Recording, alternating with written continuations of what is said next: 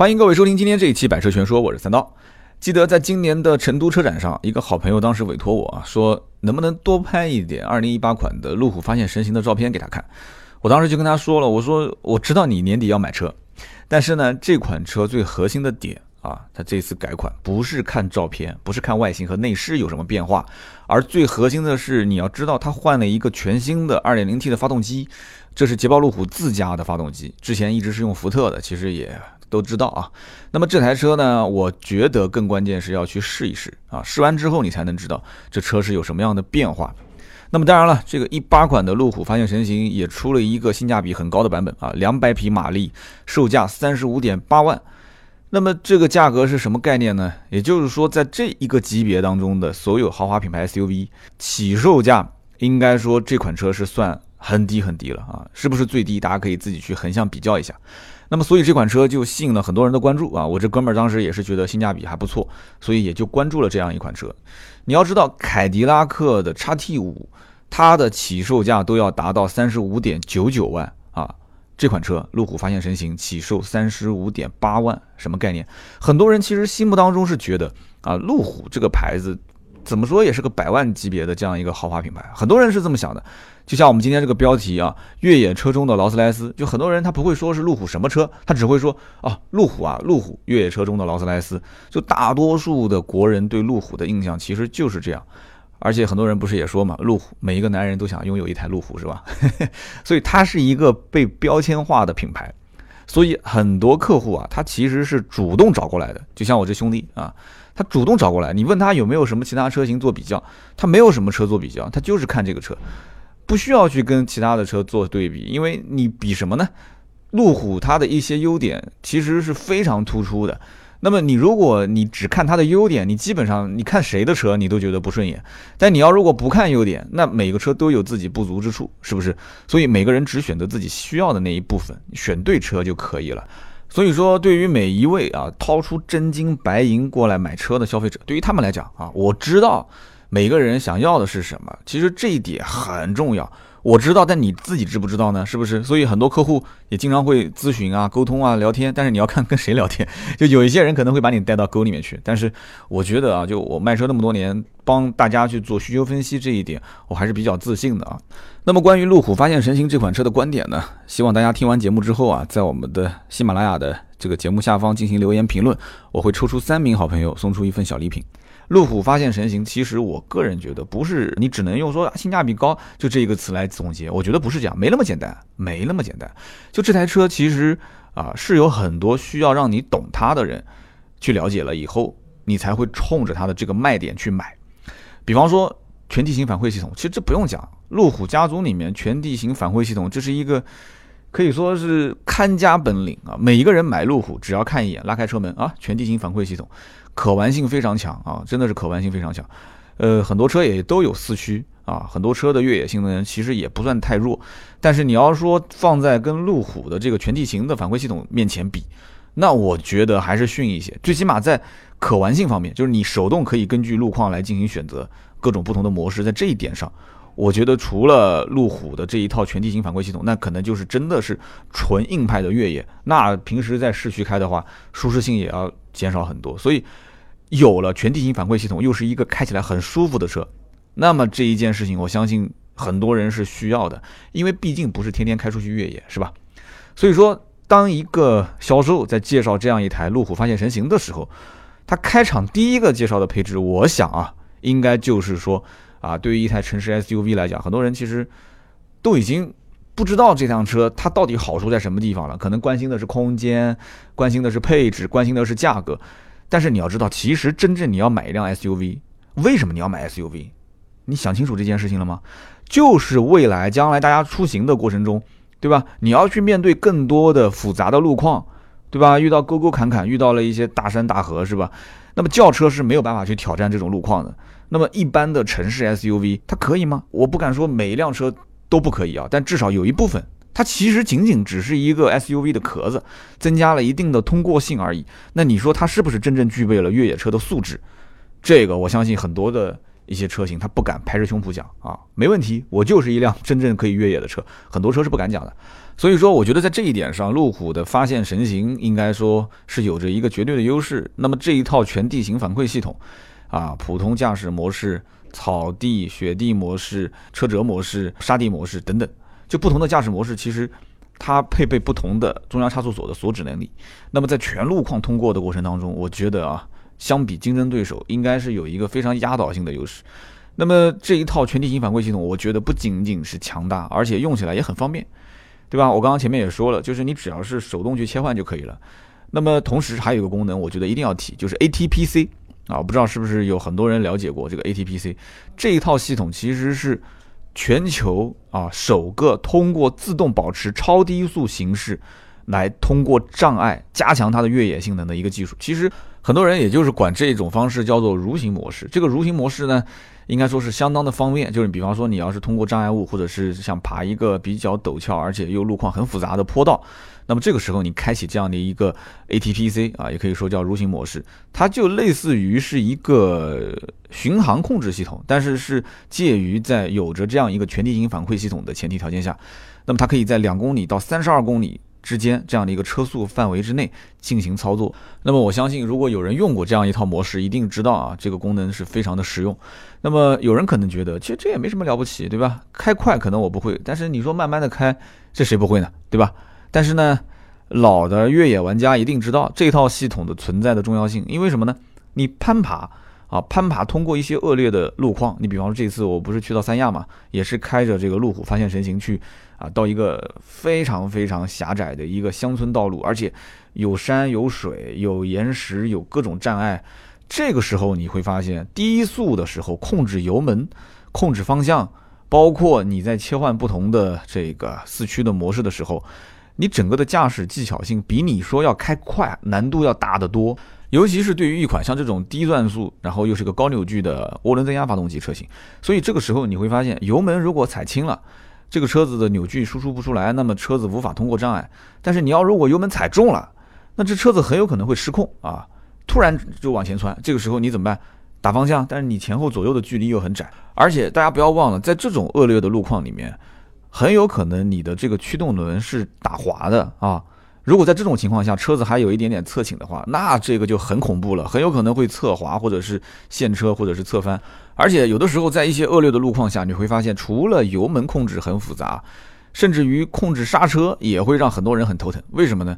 因为你刹车如果踩轻了，你刹不住啊；但如果说你要是踩重了、踩急了，这个时候轮胎啊，就四个轮，它会出现什么？它会出现抱死状态，产生车轮的滑移，这个时候可能会导致车辆失控，甚至是倾翻。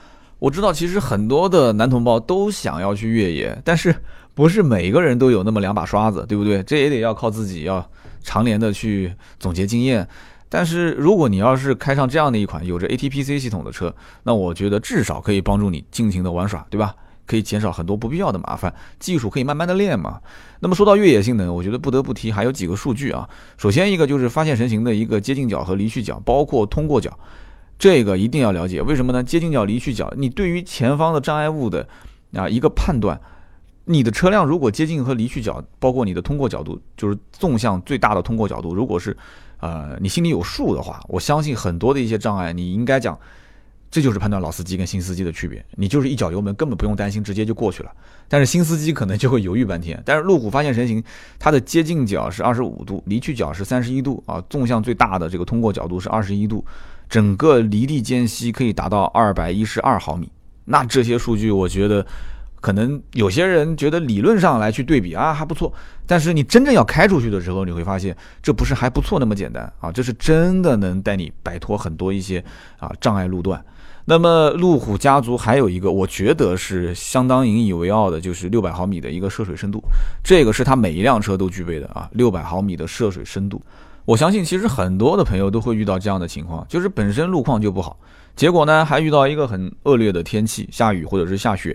那么你经常会遇到什么？就是通过一些浅水坑，对吧？就那个坑看上去好像应该没什么问题吧，但是结果开过去发现啊，这个水坑深度还是相对来讲比较深的。那有些车可能陷在里面，有的车子可能甚至水已经淹过了门槛。那么浅水坑也好，还是相对比较深的坑也好，那么我相信这个六百毫米的涉水深度肯定可以应付绝大多数的日常环境了。你只要别在那种可以看海的日子啊，说要把这车开出去，硬要当船来使啊，那个谁都帮不了你啊。那么我问过身边开发现神行的车主，我说就这款车，当时你选它哪方面是你看中的啊？就我原本以为绝大多数那都会选择，就是我刚刚。上面提到的全地形反馈系统，就没想到的是什么呢？他们说的反而不是这套系统，可能我后来想了一下，他们可能认为就是路虎就应该具备这样一套系统，所以这个东西就是我该得的 啊。他们反而会说，我觉得是外形啊，很多人就是说是外形，我就喜欢这样的外形。就是虽然从我的角度来看啊，我觉得发现神行是路虎所有家族里面的车型当中外形看上去最普通的一款。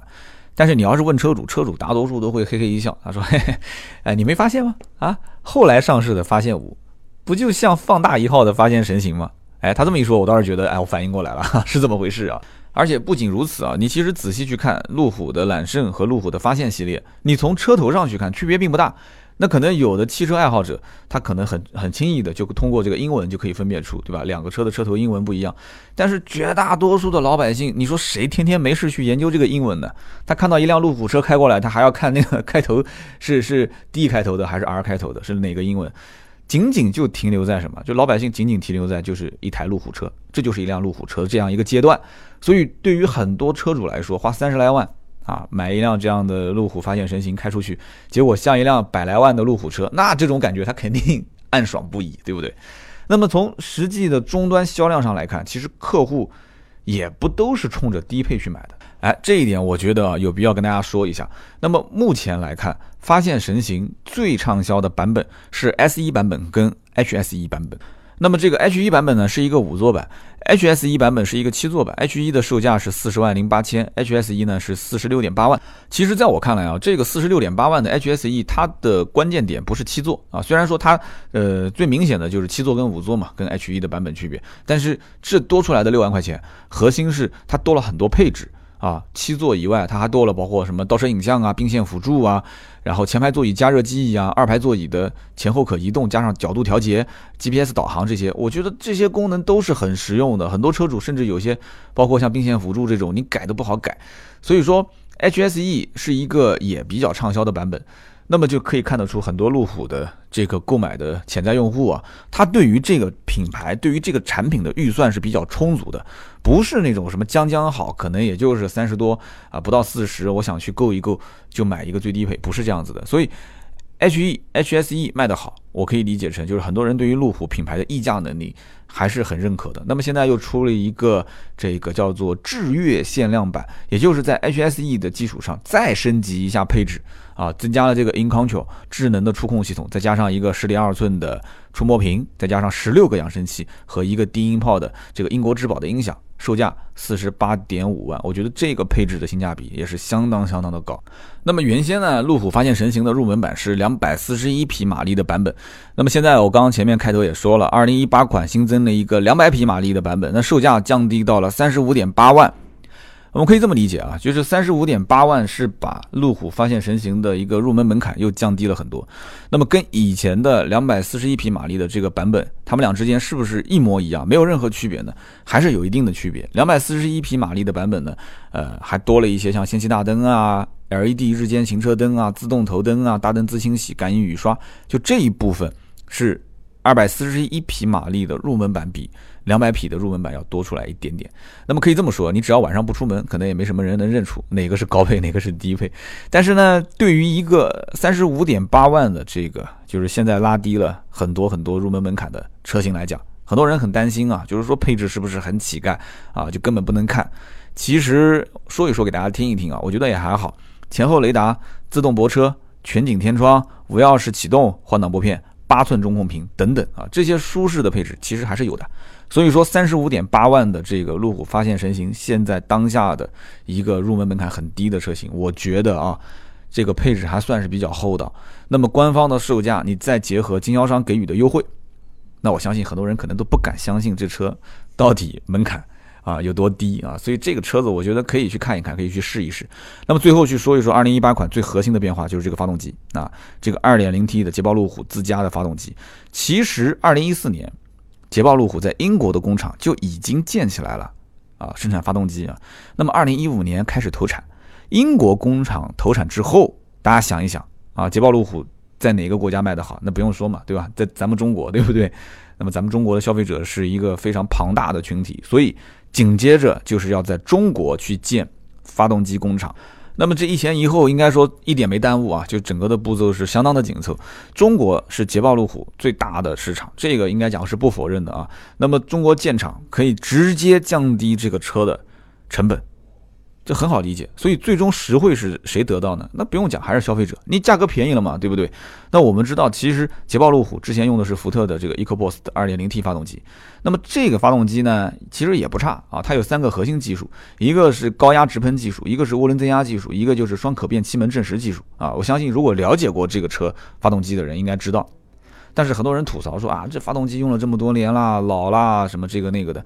所以当现在这个新款。啊，装上捷豹路虎自家的量产后的发动机，就无数的国内跟国外的媒体都要写文章啊，去评测这一个发动机到底怎么样，是不是？大家应该如果了解过也看过了，对吧？现在新换的捷豹路虎的新发动机，那么外媒是怎么评价的啊？国内的媒体是怎么评价的？我觉得啊，我总结了一下，这里面大家都提到了几点啊。首先就是这个新款发动机确实是捷豹路虎从零开始。去正向研发的啊，是一款全新的发动机。你不要再说什么和以前的福特的老发动机有什么关系啊？就你单纯从刚刚提到的三个技术上来讲，对吧？这一款发动机也是做了相当大程度的升级跟改造。那么这款发动机在驾驶的过程中，你有什么样的感觉？我觉得每一个人去试过以后就知道了。这款车因为之前呃我在 4S 店也试过，然后。去到三亚也是开了两天，而且是不同的路况。那么我的感受是什么呢？其实我是觉得这款车它的整个的动力的啊输出的点比以前来的更早啊，衔接的更紧凑。这话怎么讲呢？就是说它的整个的扭矩爆发是介于啊转速比较低的区间，不像以前可能你需要油门稍微深踩一下，深踩一点之后呢，它的整个的动力输出的时候可能给人感觉比较的突兀。就刚开始呢，是希望它来一点动力，但是呢，你油门给下去之后，就这个车子动力总归是慢半拍。然后等到它动力突然来的时候呢，结果这车子往前窜，又不是你想要的那种感觉。所以以前开老款的这个福特的发动机可能会有一些这样的拖沓，但是现在这个新款的发动机还是配合这个九 AT 的变速箱，我觉得啊，整体的驾驶感受提升还是比较明显的。最关键就是什么呢？就这一次我们在路上开。很多的路况是比较好的，因为虽然最后一段下午的这个路况是直接上山去越野，但平时我们都是在铺装路面上开。这个时候我会听到发动机的这个声音啊，还是比较好听的。哎，这一点让我很意外啊，因为这个发动机匹配这个载孚的九 AT 的变速箱，就这台车其实驾驶的过程中，我个人并没有对于它的操控性有过高的要求，因为这是一辆越野车，而且从外形上来看，还是一个感觉是比较。笨重的一个一个这种比较大的越野车，所以我不是对它的操控有过高的要求，但是真正开起来的感觉不像是一辆大车，还是相当轻松的，没有什么压迫感。换句话讲，就是这个车老公开完，你如果丢给老婆开，老婆呢可能第一次会拒绝啊，但是你让她开过一次，你会发现她会觉得说，哎，这车挺好开的嘛，也没有想象中的那么。方向盘很重啊，或者说是开起来很很辛苦啊，这视野也很开阔，对吧？那么最关键就是遇到以前过不去的地方，哎，一脚油门很轻松就过去了。那说不定将来女同胞开车就是这样，她是从一个啊什么都不敢，然后到什么都不怕这样一个过渡的阶段，所以开上这个发现神行，很有可能将来就不想再给你开了啊，说你跟我换吧，你这辆车给我开算了。其实我可以理解啊，就是这辆发现神行为什么它的整个的呃就是动力的匹配，它的变速箱的换挡逻辑很清晰，升档很积极，降档其实一点点也不慢。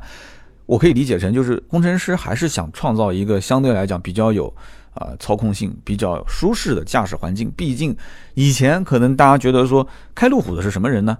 啊，他可能是需要有。更强的越野性能，舒不舒服啊，这些都无所谓。可是现在大环境变了啊，至少对于买发现神行的这一批客户，对于他们来讲，虽然它不是用来飙车的，但是大多数在公路驾驶的情况下，你得给我营造一个比较舒适的环境。那么在越野的时候，那也不能怂，对吧？越野的时候，你的全地形反馈系统，那你一定要帮助我能够应付各种不同的路况。所以说，现在当下啊，这个做豪华品牌真的不容易啊，因为每个人都得有一点自己的拿手的本领啊。与此同时，现在还要把每一个客户的需求点分析清楚，要满足大家的要求。我因为之前的节目里面也曾经说过啊，现在流行一种说法叫“费的流”。什么叫“费的流”呢？就是说你想要什么，我喂你啊，我要把你的这个需求一个一个去被满足。现在的产品卖的好不好，那要根据客户的需求来，而不是当年说。一帮工程师，然后一些专家封闭在一个小房间里面啊，天天想着客户想要什么，然后造出一个产品，这是肯定不行的。需要互动啊，需要听客户的一些意见。那么当下豪华品牌 SUV 市场，消费者的购买热情还是居高不下，其实也是跟整个的中国的经济发展的形势是越来越好，也能看得出。那么这个市场每一年都在增长，这是不可否认的，数据可以拿出来说话啊，它不会骗人。那么 SUV 的车型的消费者。它对于整个车辆的需求，我觉得不仅仅是在实用性的方面，对吧？对于品牌的喜好、功能的这个多样化，然后这个车辆的一些空间配置啊，甚至它的外形设计，都是最终是不是让客户投票给这个车的一个关键因素。啊，这里面我觉得都甚至不分哪个更是重点，所以你现在会发现啊，就是汽车厂商做任何一个新产品，或者说产品做一个更新换代的时候，它会越来越做到这辆车的平衡啊，或者说是叫均衡化，它不会再突出说哪一个点特别特别的强势，特别特别的优秀，但是又给人看得出这车有一个明显的缺点，这不行，这样的话这车肯定卖不好。所以发现神行当下二零一八款的这个新款一上市，你就会发现它其实对于舒适方面还是做了一些妥协，但是这个舒适的妥协其实是被消费者买单的，大家很开心啊，看到了更多的一些舒适型的配置，看到更多的一些啊这个性能上的调整，价格上的降低。其实呢，这一些变化老百姓都是看在眼睛里面，大家都是心知肚明。如果说横向去比较的话，路虎发现神行本身啊，不管是后排空间还是后备箱空间，因为我记得当时一个数据嘛。后排座椅放倒，整个的路虎的后备箱空间可以达到一千六百九十八升。那么这想一想，直接秒变成什么？秒变成路虎的厢式货车是吧？就空间非常大。那么你坐进去也会很明显发现整个的空间特别大，所以实用性方面一点都不比其他的豪华品牌要弱。那么与此同时，我刚刚前面也提到的就是越野性能，那这个看家本领都可以去横向比较。这个车呢，不是每一辆车都适合每一个人，而是一定要关心自己想要什么，这个车是不是适合自己。就像我今天节目一开头说到我那个哥们儿啊，让我在成都车展给他拍照片，那他现在已经是发现神行的车主了。那么对于这个车，他想的就很清楚，对吧？他的预算已经是能够得上豪华品牌了，四十多万的预算。那么家里面将来有二孩的计划，那空间肯定是越大越好了，对不对？那你如果说后排放倒，你说一千六百九十八升的储物空间，那这个没话可说，又有一个三排可以用。那么将来如果是二孩，家里面如果两个老人、两个夫妻，再加两个孩子，六个人，那么最起码可以七座车能合法上路吧，对不对？你五座车，那你算超载。那么与此同时，这个车的越野性能，对吧？它的外形，它的里面的一些舒适性配置，它都满意。那这还有什么好说的呢？所以他就定好了这款车，没什么其他可比的了。所以今天这一期节目我们说了这么多，我觉得啊，每个车不一定适合所有的人，但是如果自己的需求点非常的明确，那么横向比较用排除法来选的话。那说不定最终你可能会选择的就是路虎发现神行，所以感兴趣的听友们呢，也可以到就近的 4S 店去试驾一番。如果自己或者是身边朋友有这样的一个预算，或者说感兴趣的话，都可以去试一试。那么好，今天以上就是节目的所有的内容，感谢大家的收听和陪伴，也不要忘了在我们的节目下方留言和评论哦，因为今天这期节目我们可是有小奖品的。好，我们下期节目周六见，拜拜。